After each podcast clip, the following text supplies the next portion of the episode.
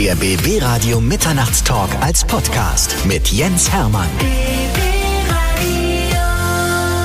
Bei uns ist ein Schweizer, DJ Bobo. Herzlich willkommen im Ja, Mitternachtstalk. hallo. Guten Abend, hallo zusammen. Wir sind ja eine Zeit lang wirklich parallel gelaufen in zwei verschiedenen Systemen. Du in der Schweiz, ich in der DDR. Erzähl doch mal, wie du angefangen hast damals mit der Musik. Als äh, DJ im Jugendhaus habe ich Platten aufgelegt für die äh, jugendlichen 14-Jährigen und ich war damals 15. Und äh, ich war der Einzige, der den Schlüssel zum Plattenschrank hatte. Und ich wusste auch, wie man die Regler bewegt, deshalb war ich der DJ. So einfach ging das. Und dann habe ich gemerkt, wenn du jetzt, da hatte ich ja ein Mikrofon, da musste ich mit den Leuten reden, musste ich dann sagen, ähm, wie das Lied hieß, habe ich dann noch angekündigt jeweils. Und plötzlich habe ich dann rausgefunden, Moment, wenn du an der richtigen Stelle leiser machst, dann singen die ja. Und das war so der Anfang, wo ich dann angefangen habe, auch Songs zu mischen miteinander und zu mixen und die Tempos zu verändern. Das war so der Anfang mit 15, 16. Und wie bist du zu dem Künstlernamen Bobo gekommen? Das war ein Graffiti-Tag von mir. Wenn ich Graffitis an die Wand gesprüht habe, war Bobo der Geheimname. Und es war mein Breakdancer-Name. Und da war dann naheliegend, als ich später als DJ weitergemacht habe, dass Bobo mein äh, Künstlername werden würde. Benutzt eigentlich noch jemand deinen, deinen bürgerlichen Namen? Peter René Baumann? Nee, die wissen nicht, dass ich äh, einen richtigen Namen habe. Woher auch? Wenn du zu einem Arzt gehst und einen Termin machst, machst du den als Bobo oder gehst du dort Nee. als René Baumann hin? Also René Baumann. Ja? Also der Peter findet bei dir auch gar nicht so doll statt. Also der Nee. René Baumann ist eigentlich der Name, der auf der Post auch auftaucht. Ne? Ja, richtig, der Peter. Ich habe zuerst sechs Jahre lang Peter geheißen und dann hat meine Mama einen Mann geheiratet, der hieß Peter und der hat schon einen Sohn mitgebracht, der hieß auch Peter.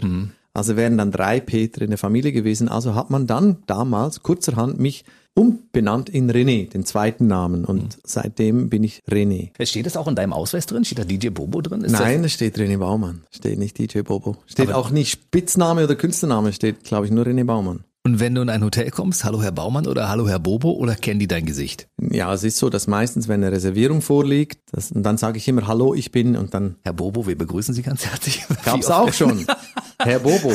Oder Leute, die besonders freundlich sein wollen, sagen Hallo DJ. Klar, die denken DJ, Vorname, Bobo, Zweitname. Das ist sehr, sehr witzig. E- Egal.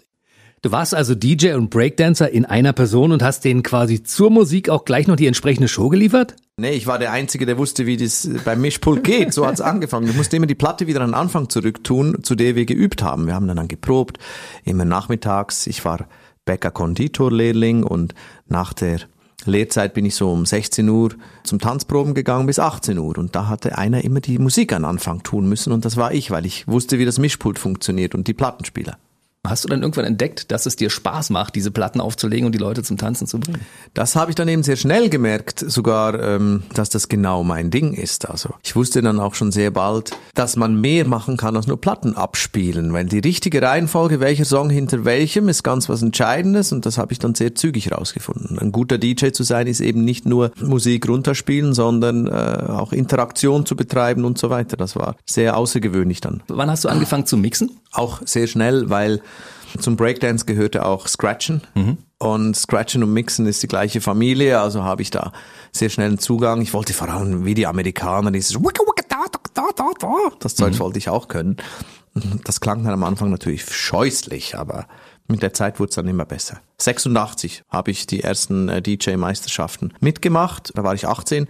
Da wurde ich dann Zweiter gleich und habe dann als Preis eine Reise nach Berlin, nach West-Berlin gewonnen und äh, ein Wochenende. Und da habe ich dann Kim Wilde im Metronom oder Metropol, Metropol. Metropol, Metropol gesehen. Und dann hast du Kim Wilde gelegentlich auch mal gespielt. Ja, natürlich. Ich war verliebt, verknallt. Wie alle. Wie, wie wir alle. Habe ich dann rausgefunden, ich war wohl nicht der Einzige. Ja. Total verschossen Ja, war ich. meine Wände waren tapeziert mit Kim Wilde. Ah ja, ich hatte den Starschnitt von der Bravo. Aber der Oberschenkel hatte ich nicht, der hat gefehlt. Man musste ja damals mehrere Teile haben. Aus einer Bravo, also Genau. nicht aus einer. Du musstest die Bravo sammeln und immer diesen Teil rausnehmen und dann zusammenbauen, damit du den Starschnitt in Lebensgröße hattest. Deshalb hatte ich nie einen Starschnitt komplett, weil bei uns mussten ja immer die Omas oder Tanten aus dem Westen die Zeitung mitbringen. Und wenn hast du mal einen Kopf gekriegt oder mal einen Arm. Konnte Genau. man aber schlecht tauschen, weil die anderen hatten ja keine anderen Teile. Das War blöd. Und bei mir in der Schweiz zwar nicht gerade so schlimm, aber wenn du eine Ausgabe verpasst hast, konntest du ja nicht im Internet eine nachbestellen. Das war eine riesen Arie, die, die alte Ausgabe. Da musstest du auch tauschen gehen und suchen. Wochen bei Freunden und an der Haustür noch klingeln. Du hast du von der Bravo vor drei Wochen? So lief das. Wann war für dich klar, dass du als DJ auch gleichzeitig eigene Songs machen musst? Das kam erst später. Das kam erst, das war dann mein ganz großer Traum, einmal eine eigene Schallplatte auflegen, wo mein Name draufsteht und wenn möglich, dann die Leute dazu tanzen lassen. Das war 88, 89, so mit 20, 21. Hat das gleich funktioniert? Haben die Leute danach getanzt? Nee, der Einzige, der es gut fand, war ich. Und die Tanzfläche war plötzlich leer. Das ging ganz schnell, sekundenschnell. Ich habe gedacht, vielleicht liegt es daran, weil ich zuvor ein zu gutes Lied gespielt habe. Dann habe ich davor ein Scheißlied gespielt, habe die Bässe rausgedreht, das Licht beschissen gemacht so, und dann habe ich meins gespielt. Lauter, geiles Licht, alles hat immer noch nichts genützt. Und dann gab es den ersten Song, der funktioniert hat. Ja, das war dann aber schon ein paar Jahre später nochmal. Da waren noch zwei weitere Flops dazwischen und dann kam Somebody Dance With Me. 1992 war die VÖ und 93 war es dann in den Charts. Das war revolutionär. Also wenn die Tanzfläche leer war und die Stimmung mies und die Leute fies drauf, Somebody Dance With Me war immer ein Garant dafür, dass der Laden voll wurde, dass die Tanzfläche voll war. Ja, da war ich dann auch froh, weil es war meine vierte Maxi, die ich dann auch selber ähm, gepresst habe jeweils. Und weil wollte ja keine Plattenfirma, weil das, das davor war auch nicht toll. Das habe ich ja gemerkt an der Tanzfläche. Habe gecheckt, wenn die Leute weggehen oder nicht. Und bei Somebody Dance With Me konntest du davor die größten Knaller spielen und dann das fließend, obwohl es noch nicht bekannt war. Und es ging. Und ich habe gedacht, ja, Erfolg, Tanzfläche bleibt, reicht.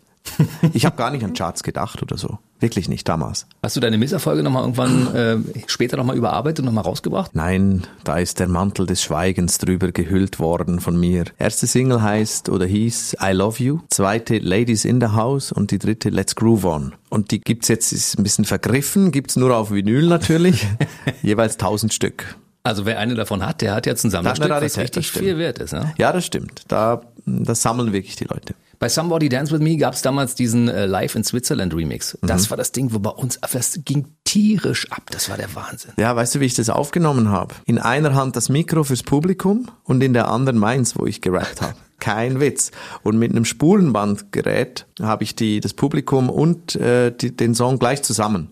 Das ist wirklich so eine One-Take-Aufnahme gewesen. Das kam ein einziges Mal so. Und davon gibt's auch gar nicht mehr so viele, habe ich so den Eindruck. Nee, also, das ist auch so. Ich glaube, es gibt's auch... Äh, Nee, gibt's nicht. Stimmt, es gibt's nicht oft. Kannst du mir sagen, wo der typische Sound der 90er herkommt? Du hast ihn ja mitgeprägt mit Eurodance. Boah, das ist ja so ein Sound, so, man hört einen 90er Takt, also bei uns in der mhm. Redaktion ist das so, ja. Die hören einen Takt 90er und schon geht das hier ab, ja. Ja, ich glaube, das hat, woher das kommt, ist folgendes. Ich glaube, äh, das war ja die Zeit, wo Europa die Musik weltweit dominiert hat für ein paar Jahre. Das kommt daher, dass Techno war ein Phänomen, welches sehr europäisch geprägt war. Und dann kamen plötzlich diese sanften Melodien dazu und die harten Raps. Und diese Mischung, das hatten die Amerikaner nie drauf. Weder Techno noch äh, sanfte Melodien. Die waren entweder auf Hip-Hop oder auf Pop. Aber was wir da gemacht haben, war irgendwas dazwischen. Und das war, glaube ich, der Schlüssel, diese sanften Refrainmelodien und diese harten äh, Techno-Beats. Das war für die Amis nicht zu kopieren, deshalb Eurodance auch sehr europäisch geprägt. Das hat ja auch damals so einen typischen Sound gehabt. Also ich weiß nicht, mit welchen Synthes du damals das eingespielt hast. Kork war, glaube ich, damals sehr angesagt. Ne? Ja, der M7 war immer so ein Thema, genau. Und da gab es auch noch nicht so viele Spuren. Also Somebody Dance With Me war auf 16 Spuren gemacht. Da gab es noch nicht 32 oder heute unendlich. 16 hm. Spuren und mit denen musstest du durchkommen. Da musste alles Schlagzeug, alle Vocals, alle Keyboards, da musste alles in 16 verschiedenen Spuren. Mehr hattest du nicht. Würdest du den heute nochmal anfassen und sagen, vielleicht gebe ich mal mit, mit, mit allen Spuren, die heute zur Verfügung stehen, mal richtig Gas und machen nochmal einen Remix? Ja, das haben wir 2013 gemacht. Da haben wir äh, Reloaded gemacht und da habe ich aber Kollegen dran gelassen. Also die DJs, die dann gerade die Charts dominiert haben, 2013 sind da rangegangen. Das war auch sinnvoll ich bin dann aus dieser Szene rausgewachsen, natürlich altersbedingt und auch berufsbedingt, weil ich ja nicht mehr in Diskotheken aufgelegt habe, habe ich nicht mehr am Puls gelebt, also habe ich die Kollegen das machen lassen. Wir gehen mal zurück zum Jahr 2001. Also mit Somebody Dance With Me kam der große Durchbruch und von da an hast du also wirklich Hit um Hit um Hit. Ich weiß, du warst einmal mal in der Sendung und dann habe ich dir alle deine Hits vorgelegt als Maxi-CD und einer fehlte. Echt? Ja. Welcher denn? Äh, ich weiß nicht mehr genau, welcher gefehlt hat, aber du hast ihn auf Anhieb auch gar nicht gefunden und hast ihn mir dann aber selbst noch geschickt. Der kam mit der Post und gesagt, wenn dir der fehlt in der Sammlung, dann kriegst du den noch. So geht das nicht, der muss rein. du hast ja. dich ja in der Zeit auch immer wieder äh, neu erfunden, immer so ein bisschen am Puls der Zeit, immer wieder neue Sounds und äh, warst also wirklich über so lange Zeit immer up to date. Das ist das. Du bist, glaube ich, der einzige Eurodance-Überlebende. Na, die leben schon alle noch. Oder viele. Die, die in den Charts Überlebende. ja, so, ja, das stimmt. Ja, ich denke, es hat ein bisschen damit zu tun, dass jede Welle, wenn sie danach vorbeigeht, nimmt sie ihre Künstler wieder mit runter. Das war bei der neuen deutschen Welle so, das war bei Eurodance der Welle so. Und immer ein oder zwei können sich irgendwie über Wasser halten. Das war bei der neuen deutschen Welle Nena, und bei den äh, Eurodance-Zeiten war das halt DJ Bobo. Ich weiß aber nicht genau warum. Also den Grund kenne ich nicht. Vielleicht, weil wir damals schon versucht haben, weg aus den Diskotheken zu gehen und Shows in Hallen zu machen. Das war revolutionär, das haben die Kollegen nicht gemacht. Die gingen lieber auf Nummer sicher, haben das Geld genommen und sind in Diskotheken weiter aufgetreten. Und wir haben halt gesagt, wir möchten in Hallen auftreten. Und allein schon die Vorstellung, ein DJ, der in einer Halle spielt, war damals nicht möglich, also als Konzert. Und ich weiß noch, als ich das erste Gespräch hatte mit einem Konzertveranstalter und ich sagte, ich möchte in Hallen gehen, dann hat er gesagt, es geht nicht. Du kannst als DJ nicht in einer Halle sein. Sag ich, ja, aber ich lege ja nicht auf, ich performe ja richtig. Da wird niemand Tickets kaufen. Und wir haben es trotzdem probiert und es hat dann langsam funktioniert. Zuerst etwas kleinere Säle, äh, Huxleys Neue Welt in Berlin mhm. und dann wurde es immer größer bis zur Mercedes-Benz Arena heute. Das hat sich wirklich ganz sanft entwickelt über die Jahre. Wie erklärst du das äh, Geheimrezept? Der Schlüssel ist bestimmt die Qualität der Show, das äh, bin ich ganz sicher, weil die Leute, die wissen, wenn du zu DJ Bobo gehst, da kriegst du was Außergewöhnliches. Ob du jetzt mit dem seinen Songs aufgewachsen bist oder nicht, spielt nicht so eine große Rolle. Wenn ja, umso besser, dann kennst du die Songs. Und äh, wenn nein, dann lässt du dich gerne von dieser Show inspirieren oder verzaubern. Das wissen die Menschen. Die wissen, dass das ein hohes Level hat. Da haben wir dafür gearbeitet. Und das ist gut investiertes Geld. Das wissen die Leute. Du bist ja Perfektionist. Das heißt also, wenn eine Show alle zwei Jahre erscheint, dann wird die wirklich richtig vorbereitet. Du holst dir von allen die Besten, die es gibt auf den Gebieten und dann wird eine richtige Show zusammengestellt. Das ist ja auch eine Heidenarbeit. Ja, aber das macht am meisten Spaß. Umgib dich immer mit Leuten, die besser sind als du, ist schon so ein, ein wichtiger Leitsatz für mich. Also hol dir einfach Leute, die wirklich dich auch fordern. Schau nicht, dass die Leute um dich rum immer nur nach deinem äh, Gusto sprechen, sondern schau, dass du gute Leute hast, die was zu sagen haben, die was probieren, die sich auch mal mit dir anlegen vielleicht. Und äh, dann kannst du auch weiterkommen und dich weiter äh, qualitativ steigern. Das war, glaube ich, immer so eines der wichtigsten Punkte. Als Zuschauer sieht man ja immer da diese Quantensprünge zwischen einer Show und der, und der nächsten. Mhm. Was ist für dich persönlich der größte Sprung gewesen zwischen welchen Shows, wo du sagst, also da war die größte Entwicklung von der Qualität? Ja, ich glaube, die World in Motion Tour 96 war ein Riesensprung. Da haben wir damals 250.000 D-Mark allein in den Bühnenbau investiert. Und das war dann zu sehen. Das hat der Zuschauer gesehen. Da haben sich vor den Augen des Publikums haben sich Pyramiden aufgebaut auf der Bühne, noch mechanisch mit Zahnrädern und so haben wir das mhm. gemacht.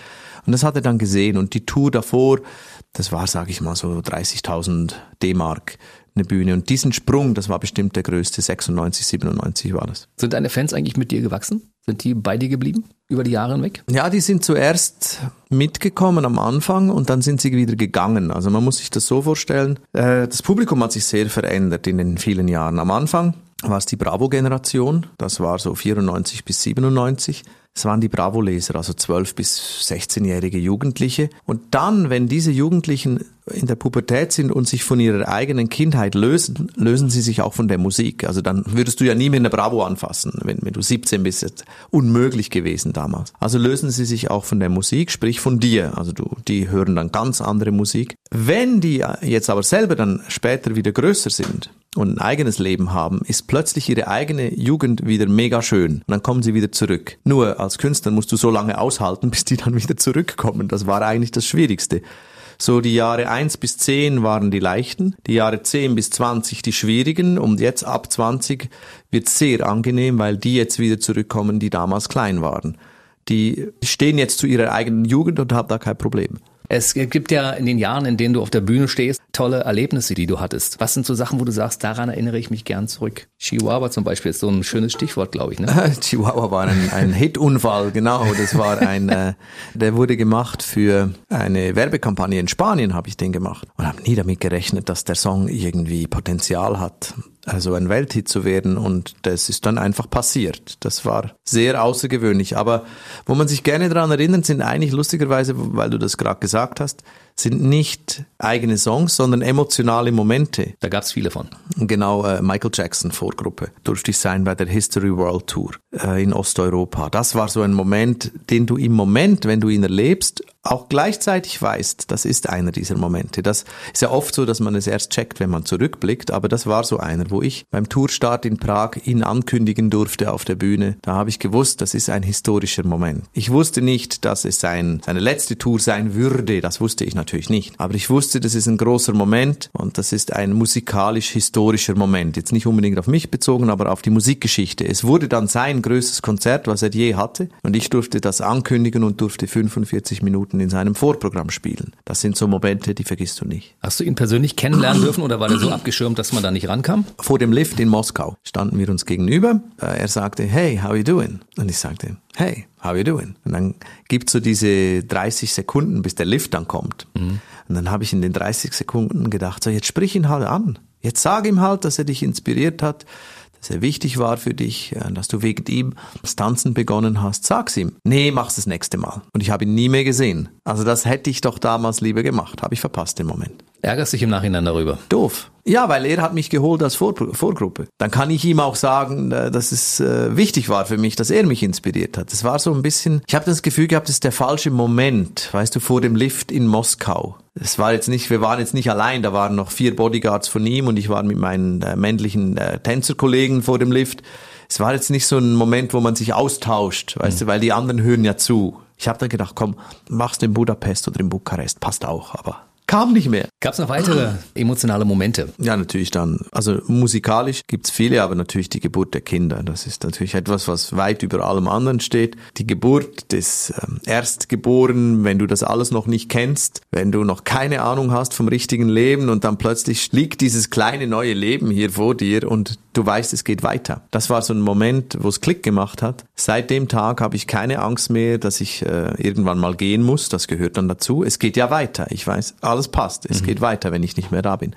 Gutes Gefühl. Ich habe dich 2001 mal gefragt, ob es irgendwelche Dinge gibt, womit man dir einen großen Gefallen tun kann. Und da hast du gesagt, materielle Dinge sind es nicht. Es sind andere Sachen im Leben. Und seit 2001 sind ja ein paar Jahre vergangen. Mhm. Womit kann man dir denn heutzutage eine Freude machen? Äh, Zeit mit der Familie, so einfach wie das klingt. Ja, dann auch. Unterdessen muss ich ja die Kinder eher anbetteln darum, dass sie Zeit mit mir verbringen wollen. Die haben eigene Freunde, die haben ein Umfeld. Und wenn die noch klein sind, dann bist du für sie da. Und jetzt, wo sie größer sind, muss ich sagen, äh, wollen wir noch was spielen? Wir können auch Fußball spielen. Also was immer ihr wollt, ich bin da. Oder aufs Trampolin gehen. Da kann man mir eine große Freude machen. Zeit mit den Kindern. Wie sind deine Kinder so drauf? Mein Vater ist der große, bekannte Schweizer DJ Bobo. Die sehen das nicht so. Ich bin Papa für sie. Die wissen schon, dass der Musik macht, dass der auf Tour geht. Die kommen auch zu Konzerten. Ich finde das auch ganz okay aber für sie bin ich nur Papi und zu Hause zählt gar nichts, was DJ Bobo tut. Also die, ich spiele ihnen auch zum Beispiel die Songs nicht gerne vor und will da ihre Meinung auch nicht so wissen, weil sie finden alles nur okay, aus Respekt vor dem mhm. Papa, weil mein Sohn hört Eminem und Tupac und äh, dann hat er so das Gefühl, ja, das ist eh alles lauwarm, warum singst du nicht übers Ghetto? Sage ich, ja toll, ich komme aus der Schweiz, was soll ich euch denn erzählen? Das ist unglaubwürdig, sagt er, ach ja, stimmt. Ja, und dann ist die Diskussion vorbei zu dem Thema, heißt aber, Papi Papi, dein Leben ist langweilig, ja. Hat er recht. Ne, es ist die Generation, glaube ich. Ja? Aus unserer Sicht sieht das alles ein bisschen anders aus. Also dein Sohn ist Hip-Hopper.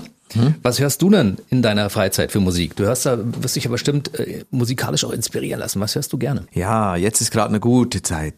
Ähm, es war ein paar Jahre so ein bisschen Ebbe musikalisch und seit so diese ganzen DJ-Acts, Kigo und Felix Yen und das ist so ein bisschen wieder wie Eurodance damals. Fühlt sich genauso an sanfte Melodien mit harten Beats drunter. Das ist so ein bisschen eine Revolution, ähnlich wie damals. Fühlt sich gleich an fühlt, und ganz tolle Kompositionen unterdessen, ganz tolle Melodien wieder. Hat sich da viel verändert? Du als Fachmann kannst das wahrscheinlich besser einschätzen? Eins hat sich ähm, massiv verändert. Früher war der Künstler der Star und der Produzent war im Hintergrund. Heute ist der Produzent der Star und der Künstler geht kurz auf die Bühne und singt das Lied vom Produzenten. David Guetta ist ein gutes Beispiel, das ist mhm. der Produzent. Mhm. Und der lässt singen, aber der Sänger spielt keine Rolle, ist völlig egal, ist ja David Guetta. Und das war früher noch ganz anders. Das war so Culture Beat waren auch Snap waren zwei mhm. Produzenten, die kannte man aber nicht. Mhm. Da kannte man nur die Frontleute. Das hat sich extrem gewandelt. Heute kennt man die Produzenten dahinter und nicht mehr den Sänger oder die Sängerin. Wer hat dich noch musikalisch inspiriert? Ja, Michael Jackson natürlich. Dann die ganzen äh, Motown-Geschichten, Earth, Wind and Fire, diese Zeiten, da habe ich Breakdance begonnen und dann kam die Hip-Hop-Welle mit Grandmaster Flash und all diesen Sachen. Das war so meine Sturm- und Drangzeit.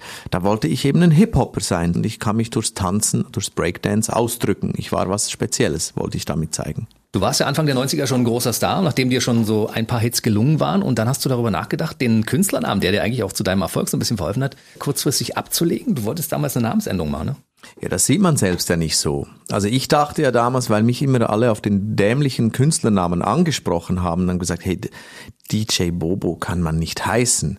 Und äh, im Nachhinein muss ich sagen, das war natürlich gut, weil das war unverwechselbar. Du konntest nicht verwechselt werden mit jemand anderem, das war klar. Dieser Name gleich dieser Typ. Ähm, fühlte sich aber damals komisch an, weil Bobo heißt auf Spanisch Idiot und wir in vielen südamerikanischen Ländern große Erfolge hatten und da hat man mich natürlich dann belächelt, ja. Und dann haben wir überlegt, ob wir den Namen ändern, 94, und dann hat Prince gerade von Prince auf Symbol gewechselt dann haben wir gesagt, lass uns mal gucken, wie es bei ihm läuft. Wenn das gut geht, wechseln wir auch. Und das ging in die Hosen beim Prince. Niemand hat das Symbol wahrgenommen als Prince. Also diese Transformation hat nicht funktioniert. Und dann haben wir wirklich entschieden, lieber einen Künstlernamen, der in einigen Ländern komisch ist, als einen, der keiner kennt. So einfach. Und das ist ein Name, der steht ja für Qualität, das muss man auch mal so sagen. Ne? Man kann es ein bisschen vergleichen mit Johnny Depp. Was haben wir gelacht am Anfang, als ein Schauspieler kam, der Johnny Depp hieß. Und jetzt heißt er einfach so und ist ein Schauspieler und gut ist. Mit der Zeit legt sich dann der Inhalt, was das bedeutet, äh, über die, also die Marke wird stärker als das, was es heißt. Du hast ja deine Karriere begonnen als DJ, aber du bist ja nicht nur DJ, sondern du bist Produzent, du bist Autor, du bist im Fernsehformat tätig. Wie würdest du das jetzt eigentlich gewichten? Ja, am liebsten bin ich auf der Bühne, am liebsten bin ich mit Konzerten unterwegs, aber auch hinter den Kulissen Konzerte entwickeln, Shows entwickeln, das macht fast genauso viel Spaß wie auf der Bühne stehen. Also das ist so meine Hauptleidenschaft. Komponieren auch, aber da habe ich nicht so viel Geduld. Also wenn mir dann nichts einfällt, dann nerv ich mich tierisch, wenn mir keine Idee kommt. Aber wenn man dich in einem Fernsehformat sitzen sieht, zum Beispiel mhm. in einer Jury, mhm. dann denkt man, du wärst auch der geborene Fernsehmann. Du hast also für alles so ein großes Talent, was du mitbringst. Das ist sehr nett, danke. Ich mag das sehr, weil dieses äh, Fernsehformat Dance, Dance, Dance, das hat riesig Spaß gemacht. Das ist genau mein Ding, weil da müssen die Kandidaten einen Videoclip nachtanzen. Das heißt, ich kenne sowohl den Videoclip, wie kenne ich mich auch mit Tanz aus und das hat mir riesig Spaß gemacht.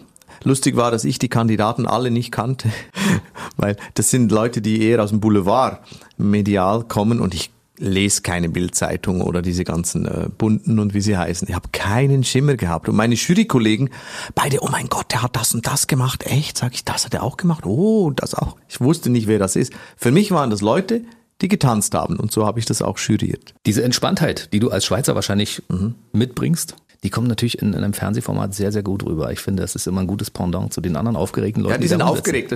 die Kollegen sind wirklich aufgeregt daneben, ja, ja. Das ist bei dir so Grundsubstanz, ja?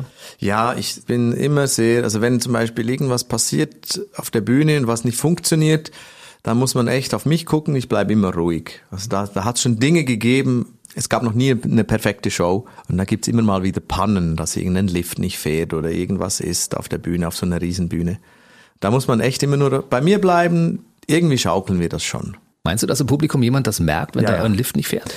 Jein, nicht alles merken die Leute. Natürlich nicht. Es sind zu viele Dinge, die äh, teilweise gleichzeitig passieren. Aber es gibt Dinge, die man merkt, die man klar merkt. Die gibt's schon. Also ich bin mal bei einem Flug, bin ich hängen geblieben unterm Dach. Dann sage ich zu den Leuten, ja, Normal sollte ich an dieser Stelle schon lange wieder unten sein. Da war ein Kurzschluss in dem Flugmotor und ich hing dann da zehn Minuten und die Feuerwehr musste mit einer Leiter kommen und mich runterholen. Das war natürlich dann ganz klar ersichtlich und da kannst du nicht mehr sagen, ich gehöre zur Show. Also, Wie bist du damit umgegangen? Hast du von einfach oben weitergesungen oder hast du die Show unterbrochen? Ja, ich habe dann, es war eher Stand-up-Comedy als was anderes, weil du konnte, die Show konnte nicht weitergehen. Ich musste ja da irgendwie runter. Und äh, die Feuerwehr hat zuerst auch keine lange Leiter gehabt. Die brauchten so, wir mussten zuerst eine organisieren, die so weit nach oben ging. Und ich habe da mit den Leuten wirklich gesprochen und Witze gemacht. Ich war mir gar nicht bewusst, dass ich da zwölf Meter unter dem Hallendach hing und wenn das äh, ich hing da so eingequetscht unter den Lampen, weil der Motor hat einfach nicht mehr aufgehört zu ziehen. Ja, der Mhm. ging einfach hoch. Plötzlich sehe ich da einen Techniker unten unter mir, der macht so, ein- so ein Gesicht, geht halt nicht, kann nichts machen. Und dann hängst du da oben und dann bist du dir nicht bewusst, dass es eigentlich gefährlich ist, weil ich musste mich dann ja abgurten da in der Luft und auf die Leiter fallen lassen. Aber das machst du einfach. Hast dann keine Wahl, Angst zu haben. Und das Publikum konnte damals noch keine, gab es noch keine Handys, die fotografieren konnten. Das war ganz praktisch. Es gab nur wenige Leute, die einen Fotoapparat dabei hatten vielleicht. Unter 5000 Leuten vielleicht drei oder vier. Man durfte ja auch keine Fotoapparate zu Konzerten mitnehmen früher. Das war ja auch nicht erlaubt. Das war alles anders. Und dann warst du unten, hast die Show ganz normal äh, fortgesetzt? Ja, natürlich, genau. Da war ich unten. Die Leute haben sich gefreut, haben, haben gelacht. Und noch heute, wenn ich nach Freiburg im Süden Deutschlands komme, sprechen mich die Leute darauf an, ich war da dabei. Und ich so, ja, ist ja gut, behalt's für dich. Ist okay. Du hast ja auch schon legendäre Shows in Brandenburg gespielt. Ich erinnere mich zum Beispiel an ein schönes Konzert in Eberswalde auf der Freilichtbühne. ja, das weiß ich noch. Das da weißt ich noch, ja, ich kann mich noch erinnern. Da gibt's nämlich Videobilder. Weißt du, warum ich das weiß? Nein. Weil es in Eberswalde gibt's vorne dran, da ist die Bühne und da gibt's noch mal etwa 15 Meter Fläche, die einfach weitergehen, bis der erste Zuschauer kommt. Genau.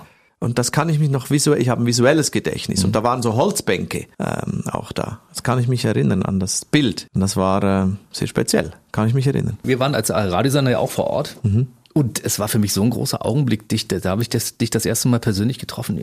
Ich habe fast den Mund nicht aufgekriegt, weil ich war so derart aufgeregt und du bist mit einer Entspanntheit da durchmarschiert. Aber das Jahr wüsste ich nicht mehr genau. Ich würde so sagen, also es müsste 98 gewesen sein. Aber es, vielleicht war es auch 97. Vielleicht gibt's ja da draußen jemand, der damals dabei war. Das Es waren ein paar tausend Leute. Es war ein sehr, sehr schöner Abend. Es war schönes Wetter. Kann ich mich schon noch erinnern. Und es ist so lange her und die Freilichtbühne gibt's mittlerweile nicht mehr. Vielleicht hast du sie auch mit deinem Konzert zerstört, man weiß es nicht genau, weil sie einfach In die Luft es, gesprengt. es war zu gut und zu laut. Nee, laut waren wir noch nie. Das kann nicht sein. Das war vielleicht Metallica. Die haben nie in Eberswalde gespielt. okay. Nee, es war aber, es war gut geklungen. Also DJ Bobo ist ja auch für seinen Sound so ein bisschen berühmt und berüchtigt. der klingt gut, das ja, das war unglaublich. Also schönes Erlebnis. Hast du ansonsten auch noch in Brandenburg Konzerte gegeben, an die du dich noch erinnern kannst? Ich war ganz viel hier. Ich war auch in Neuruppin. Ich war auf dem Flugplatz in Neuruppin. Gehört Stendal auch noch zu euch? Stender ist Sachsen-Anhalt. Schon Sachsen-Anhalt. Ich habe schon viele lustige Dinge in eurem äh, in eurer Region gemacht, gerade Anfang der 90er. Cottbus natürlich, kann ich mich gut erinnern dran, da waren wir immer in der Messehalle, aber ich glaube letztes Mal auch irgendwie 97 oder 98. Die wurde dann zu niedrig, da kriegen wir die Bühnen nicht mehr rein. Jetzt brauchst du schon die Mercedes-Benz Arena. Ja, macht auch Sinn, wenn du eine große Show hast, halt musst du ja irgendwo reingehen. Was war überhaupt in deiner Karriere dein schönstes Konzert, das du jemals gegeben hast? Gibt es sowas? Nein, aber es gibt so eine Regel, je ärmer das Land, desto spezieller werden die Konzerte. Also wenn das ganz arme Länder sind, dann kommst du da fast nie hin, weil alleine schon die Flüge dahin sind zu teuer für einen Veranstalter. Und da war die Mongolei natürlich sehr speziell. Da hat ein Ticket fünf Dollar gekostet, umgerechnet. Und wir wussten bis drei, vier Stunden vor dem Konzert nicht, ob jemand kommt oder nicht, weil es gab ja auch kein Vorverkaufssystem. Ja, und dann kamen die Leute sogar auf Pferden aus der Steppe und hatten diese Tickets in der Hand und kamen zum Konzert. Und die können kein Wort Englisch da und alle haben die Songs gekannt. Das war sehr, sehr berührend. Und ich habe dann im besten Mongolisch die Leute begrüßt, hatte so einen Zettel, wo ich phonetisch eine ganz lange Begrüßung aufgeschrieben habe und die Sprache ist fast unaussprechlich für uns. Und das war aber sehr, sehr speziell. Was wünschst du dir für die Zukunft? Gesunde Kinder, das wäre das Schönste.